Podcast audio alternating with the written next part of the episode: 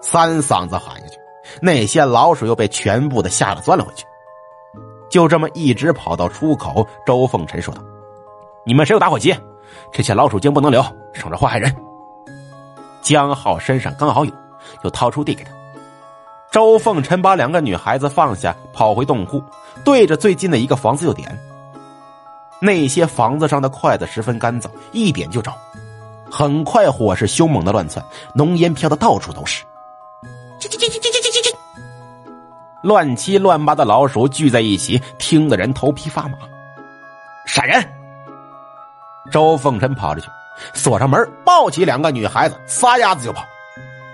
三个人这边刚刚跑开，身后就传来了浓重的焦糊味。周凤臣三人扛着四个女孩子回来，第一时间堵住洞口。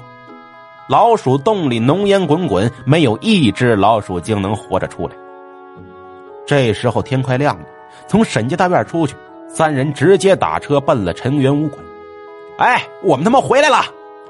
整个武馆的人都被惊醒了。陈妈是人民医院副院长，立即带着四个女孩去了医院。还好只是惊吓过度啊，又被老鼠精们喂了奇怪的什么佐料啊，暂时昏迷，没有什么大碍。催吐啊，打吊水第二天四个人就又活蹦乱跳了。陈思雅这回是真吓得够呛，回到家里之后就跟得了恋歌癖一样，拉着周凤臣那是哪儿也不许他去，晚上睡觉都得他站在旁边。就这么。周凤成看了妹妹三天，第四天把她送去学校，才抽身回到出租屋。他和元志和尚抽空悄悄回了一趟沈家大院，把银子妖的洞口给挖开了，结果里面空了，那些银子妖跑没影了。接着想把那些晚追到的那些银壳子拿出去卖，可是逛了半个市区也不知道哪儿收，最后只能收起来当摆设。周凤臣又到了小饭馆那块当起帮厨了。连着十来天上班下班，除了老板娘是对他欲言又止以外，啥事也没有。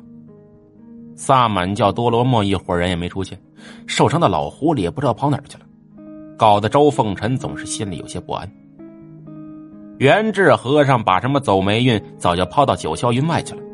白天周凤臣去上班，他就搬个马扎跑天桥上面和算命的吹牛逼，瞎打听，想找个买卖干。结果一连好几天，啥买卖也没有，逐渐就不耐烦了，扔了马扎，跑到寺庙外面蹭香火饭吃。一连去了好几天，回来之后和周凤臣说，城外一座山上有座尼姑庵，那里的尼姑都非常漂亮，身材也好，贼过瘾。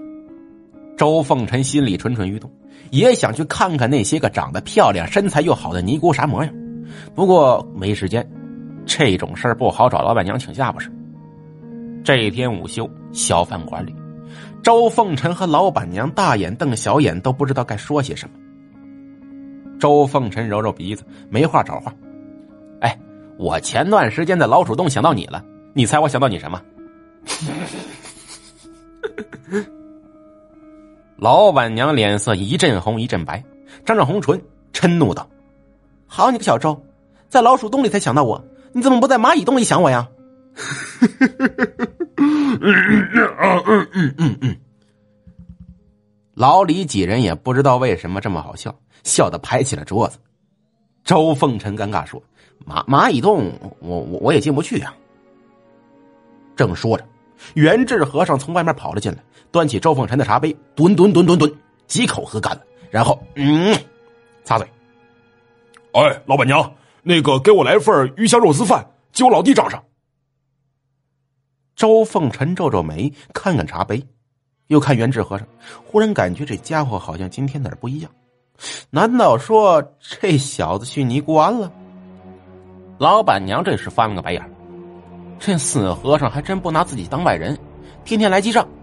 我家小周啊，都被你带坏了，还没找你算账呢。元志和尚舔个脸说：“哎呀，你家小周怎么能被我带坏了呢？他骚得很呢。”哎哎，周凤臣不乐意了，不是你说这话我就不开心了啊！我哪儿骚了？几个人正玩闹着，打外面进来一个夹着公文包、戴眼镜的中年人。老板娘赶紧起来迎客：“嗯，您您吃点什么？”那中年人摇头：“吃过了，我是来找人的。”老板娘干笑一下：“啊哈，嗯，咱们店里的人都在这里了，你你你找谁？”中年人打量一圈，说道：“我找周凤臣，周先生。”周凤臣和元志和尚对视一眼，都觉得好奇：这难道是有生意找上门来了？谁介绍的？周凤臣说：“我就是周凤臣，你找我来什么事儿？”那中年人眼睛一亮，掏出张名片递过来，文绉绉的说道：“方便借一步说话吗？”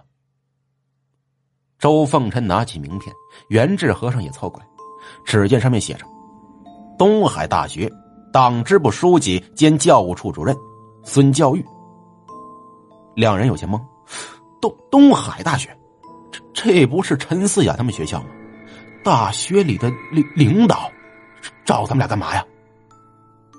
周凤臣说：“不用借一步了，这里说就行。你找我干嘛呀？”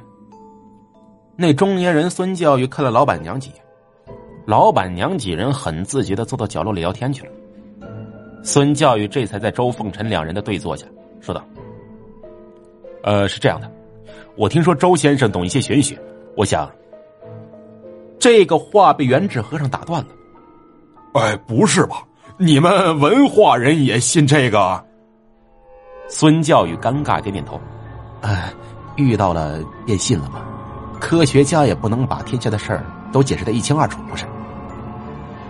周凤臣疑惑问道：“你听谁说我懂玄学的？”孙教育呵呵乐了两声，说：“呃，我本人也在学校代课，是教声乐的。我有一个学生叫做江浩，昨天他给我发了一篇文章，你们有兴趣看一看吗？”周凤臣和元志和尚对视一眼，都靠了一声：“大妈。”操！这他妈王八蛋，嘴巴太不牢了。怎么？孙教育问道。两位先生对他很有偏见。哎，太有偏见了！我觉得这人跟跟跟屎一样。元志和尚很生气，说道：“哎，他写了啥？给我们看看。”孙教育从公文包里掏出了一个小型的笔记本电脑，打开邮箱，递过来：“两位看看吧，我这个学生为人很清楚。”这种事情他应该不会乱说，除非他疯了。周凤臣二人盯着屏幕看，只见上面写着：“首先，我是个无神论者，周凤臣应该是个道家高人，他身边的和尚叫元志，在沈家大院遭遇那一晚令我此生难忘，银子成妖，老鼠成精。”